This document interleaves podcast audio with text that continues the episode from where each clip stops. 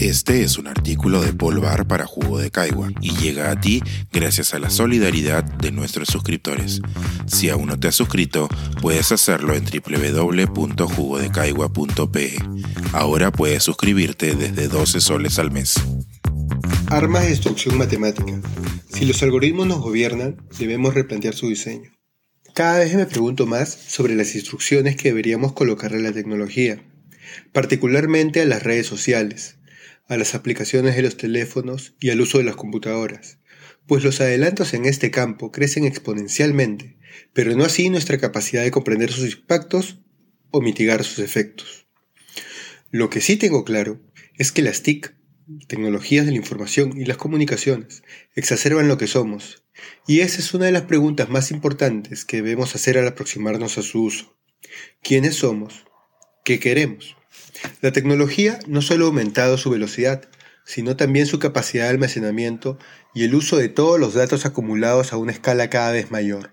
Su potencialidad es la misma que su peligro, y este dependerá de cuál sea el sentido que nosotros, las personas, le imprimamos al diseñarla o utilizarla. Los algoritmos, que son el motor invisible de estos sistemas informáticos que usamos cotidianamente, pensemos en Facebook, Instagram, Amazon, Microsoft, Apple, TikTok, Netflix y un largo etcétera, son construidos por personas. Cuando diseñamos un algoritmo, lo que estamos haciendo es pensar en un modelo, en una simplificación de la realidad que facilita la toma de decisiones. Los seres humanos somos los que hacemos las preguntas que las máquinas deben responder. Depende, como dije en el párrafo inicial, de quiénes seamos y de lo que queramos. Las máquinas harán el trabajo que les encarguemos. No son poco comunes los ejemplos de tecnologías que reproducen nuestros sesgos, nuestros estereotipos, nuestros miedos y taras como sociedad. Katy O'Neill es una matemática que vive en Massachusetts, Estados Unidos de América. En su libro Weapons of Math Destruction, Armas de Destrucción Matemática, describe ejemplos de ello en distintas áreas.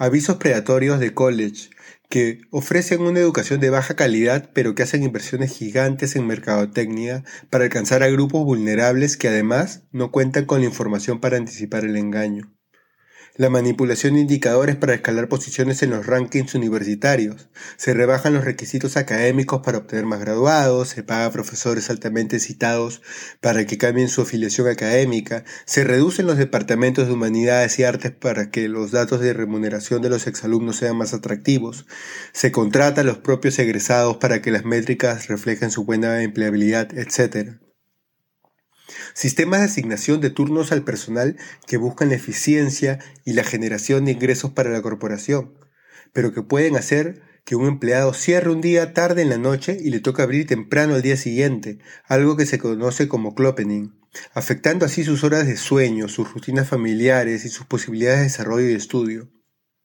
Propaganda electoral hecha a medida en función a intereses, temores y odios personales, de tal manera que un candidato parece perfecto y el indeciso llega a votar con convicción. La lista es larga. El problema de estos algoritmos es que muchas veces se sustentan en proxies, lo que significa que no califica a las personas por quienes son, sino según a quién se parecen, lo que castiga a los barrios más pobres, por ejemplo. Lo descrito se parece mucho a una parte de nuestra realidad educación de baja calidad que estafa, trabajo sin condiciones dignas, circo electoral invadido de promesas populistas. Estas armas de destrucción matemática tienen además tres características importantes. Son opacas, causan daño y operan a gran escala.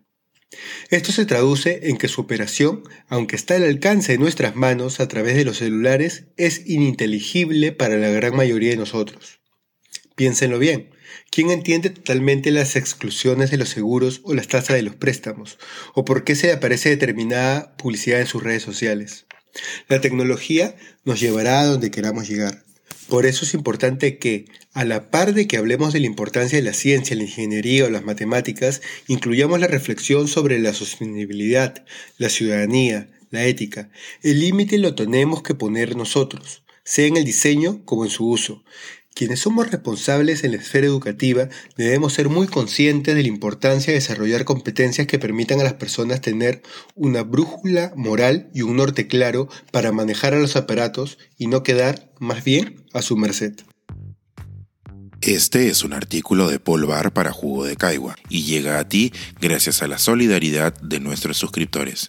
Si aún no te has suscrito, puedes hacerlo en www.jugodecaigua.pe. Ahora puedes suscribirte desde 12 soles al mes.